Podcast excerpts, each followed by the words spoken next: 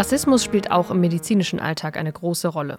In welchen Situationen das besonders spürbar ist und wer vor allem betroffen ist, das hat sich unser Politredakteur Richard mal angeschaut. Hallo. Hi.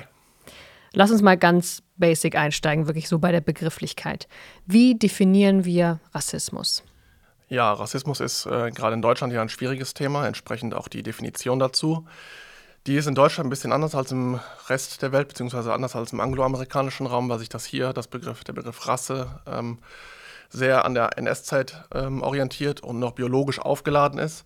Entsprechend ist die Definition dazu heute auch noch nah gekoppelt an die Migrationsfrage und die Herkunft, die ethnische Herkunft von Personen. Ähm, allerdings ändert sich das gerade so ein bisschen in der Wissenschaft auch vor allem. Da versucht man jetzt, wenn es um Studien geht beispielsweise, dass sich die Teilnehmer ähm, eine Selbstdefinition quasi geben, ob sie sich der, ähm, dieser Gruppe quasi dieses Vorurteils zugehörig fühlen oder dass man entsprechend aufgrund von erlebter Diskriminierung das definiert. Also das ist so ein bisschen gerade im Wandel. Und ähm, grundsätzlich unterscheidet man da aber noch aktuell zwischen oder auch generell zwischen strukturellem und ähm, individuellem Rassismus. Das sind zwei verschiedene Ebenen. Okay, dann gehen wir damit auch direkt mal eine Ebene tiefer, nämlich die Unterscheidung zwischen strukturellem und individuellem Rassismus. Inwiefern spielt das eine Rolle für die aktuelle Problematik?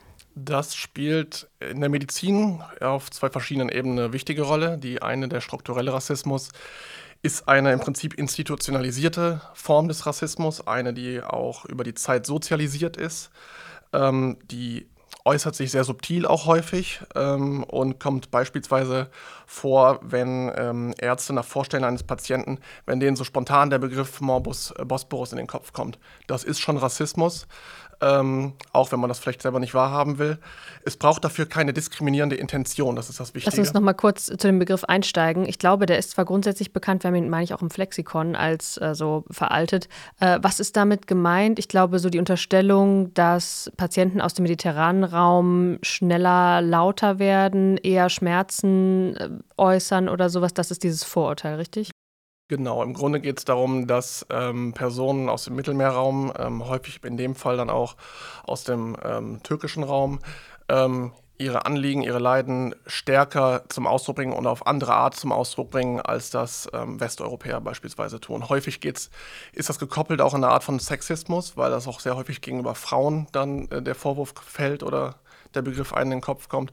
Aber ganz genau, es geht um eine dann ähm, sehr exzentrische Art und Weise der ähm, ja, Darstellung von Schmerzen. Okay, und offensichtlich, wenn das eben die erste Assoziation ist, die bei einem solchen Patienten in den Kopf schießt, dann wäre das eben schon so eine Form von internalisiertem Rassismus. Ganz genau, richtig. Genau, das ist die eine Form, äh, die strukturalisierte Rassismus äh, darstellt. Die andere ist aber beispielsweise auch, ähm, und da geht es dann auch um Lehre, um Forschung, dass ähm, Rassismus beispielsweise in dermatologischen äh, Lehrbüchern vorkommt. Häufig einfach, dass die Phänotypen von Krankheiten einfach nur auf weiße Haut dargestellt sind. Dass es da keine Diversität gibt, das ist ähm, tatsächlich eine sehr weit verbreitete Form von Rassismus ähm, struktureller Natur. Genau. Das ist die eine Form. Die andere Form ist der individuelle, individuelle Rassismus. Das ist dann eine ähm, intentionalisierte Diskriminierung tatsächlich, wo es dann wirklich dann häufig von Person zu Person geht, ähm, die nicht immer mit Beleidigungen einhergeht, das muss nicht sein, aber die dann äh, sich häufig tatsächlich auch auf direkte Benachteiligung von Personen bezieht, ähm, die sprachliche, ethnische oder andere Differenzen ähm, darstellen, beispielsweise in der Terminvergabe. Wahrscheinlich geht das eine auch aus dem anderen hervor oder das eine bedingt das andere. Ähm, welche Fachbereiche sind denn in der Medizin besonders betroffen? Kann man das sagen oder ist das eher so ein allgemeines Phänomen? Ja, da haben sich die Gesprächspartner, die ich hatte, ähm, alle sehr, sehr ähnlich geäußert. Also Rassismus ist erstmal ein äh, großes Systemproblem. Also Systemproblem heißt, es betrifft tatsächlich alle Fachbereiche. Ähm, von den Fachärzten über die Hausärzte, da sind wirklich alle betroffen. Ähm, aber es gibt natürlich Bereiche, die stärker betroffen sind. Das sind zum einen die Hausärzte natürlich, die ähm, sehr häufig natürlich den Gesamtquerschnitt ähm, an Patienten auch im Wartezimmer sitzen haben, ähm, wo dann verschiedenste Formen von Rassismus auch natürlich zum, zum Ausdruck kommen. Ähm, aber nicht zuletzt ist vielleicht das, das ähm, offensichtlichste, der offensichtlichste Fachbereich ist tatsächlich die Dermatologie, ähm, wo sich halt struktureller Rassismus, wie eben beschrieben, ähm, sehr häufig ähm, äußert.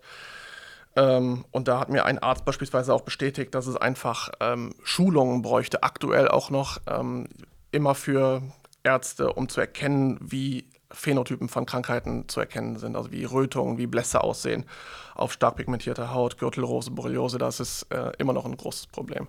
Es gab da vor kurzem auch äh, den Fall von einer Hebamme in den USA, die damals auch die Scores geprägt hat, mit denen man unmittelbar nach der Geburt die Gesundheit von Kindern beurteilen kann.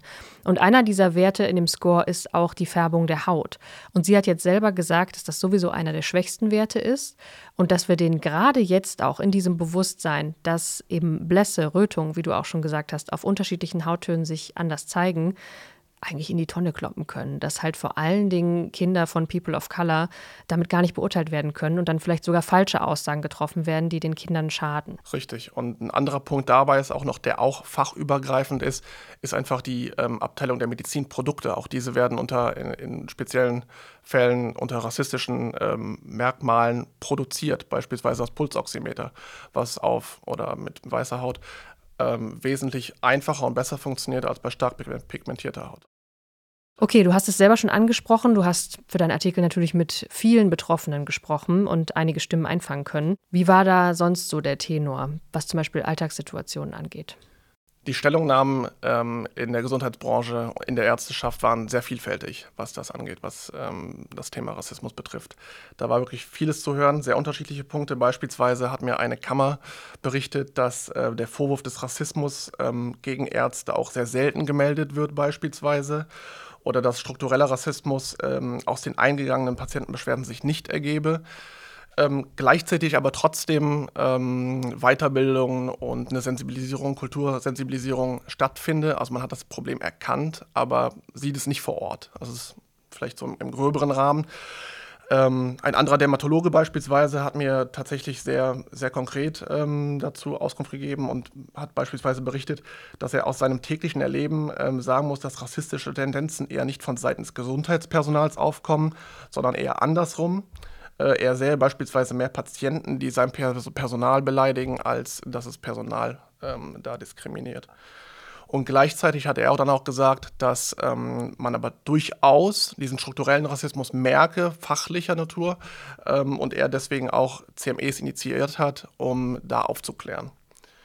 Das ist so von der, von der praktizierenden Seite. Und ich habe dann auch mit Medizinstudierenden gesprochen. Die haben dann eine sehr konkrete Haltung. Beispielsweise war da das Zitat, wir Studierenden wünschen uns mehr oder überhaupt eine Lehre zu dem Thema und bemängeln fehlendes Wissen äh, und Lehre an unseren, an unseren Universitäten. Oder auch, wenn sich Studierende direkt mit Kritik an die Lehrenden wenden, stoßen sie häufig auf Abwehrreaktionen und äh, die Lehrenden fühlen sich persönlich angegriffen. Also es ist tatsächlich so, äh, ja, es klingt nach einem Vorwurf, glaube ich, erstmal an eine Generation, aber es ist, glaube ich, einfach nur der Wunsch, ähm, da mehr auf das Thema einzugehen. Du sagst jetzt, es tut sich ein bisschen auch so ein Generationenkonflikt auf, das lese ich daraus, eben Studierende versus Lehrende. Ist Rassismus in der Medizin damit auch eine Frage des Alters, würdest du sagen? Ähm, nein, aber, würde ich erstmal sagen. Es gibt ein Aber. Ähm, dieses gesamtgesellschaftliche Problem Rassismus ist tatsächlich auf allen Ebenen und allen auch Altersklassen erstmal angekommen und ist tatsächlich auch relevant. Man merkt auch, dass Initiativen zu dem Thema ähm, häufig eher von Jüngeren, auch von Studierenden ausgehen. Und was den medizinischen Bereich angeht, auch im Bereich Lehre und Aufklärung, beispielsweise von den Medical Students for Anti-Racist Action gestartet wurde. Die wollen jetzt beispielsweise, dass das Kerncurriculum erweitert wird um das Thema Rassismuskritik, dass da aufgeklärt wird. Ähm, und gleichzeitig macht diese Gruppe halt auch die Erfahrung und wie eben schon gesagt, dass ähm, Ablehnung und Leugnung und auch Gegenangriffe stattfinden, wenn man auf das Thema aufmerksam macht. Auf der anderen Seite sind natürlich auch die praktizierenden Ärzte und die Institutionen, also die Gruppe darüber, die, die im Prinzip älter sind, ähm, gehen das Thema schon auch an. Persönliche Einschätzung ist jetzt, dass vielleicht die institutionalisierte Ebene das Ganze fachlicher angeht, medizinischer angeht und tatsächlich da den Nachholbedarf sieht und das auch ähm, versucht zu schließen. Und die jüngere Generation das Ganze vielleicht ganzheitlicher sieht und auch gesamtgesellschaftlicher und da eine, ähm, ja, ein Bewusstsein schaffen möchte für. Dann wäre für mich jetzt so der gemeinsame Ansatzpunkt, wo man starten könnte, eben ganz klassisch zum Beispiel die Lehrbücher. Eben beim Thema Dermatologie darauf achten, dass natürlich noch mehr Lehrbilder abgebildet sind, zum Beispiel. Aber das Thema an sich ist natürlich wesentlich größer als das und auch wesentlich größer als die Zeit, die wir hier haben. Diskutiert natürlich auch gerne unter dem Artikel und unter dem Podcast hier, denn das ist sicher ein Thema wie kaum ein anderes, das von vielen Stimmen lebt. Danke dir für den Einblick. Danke.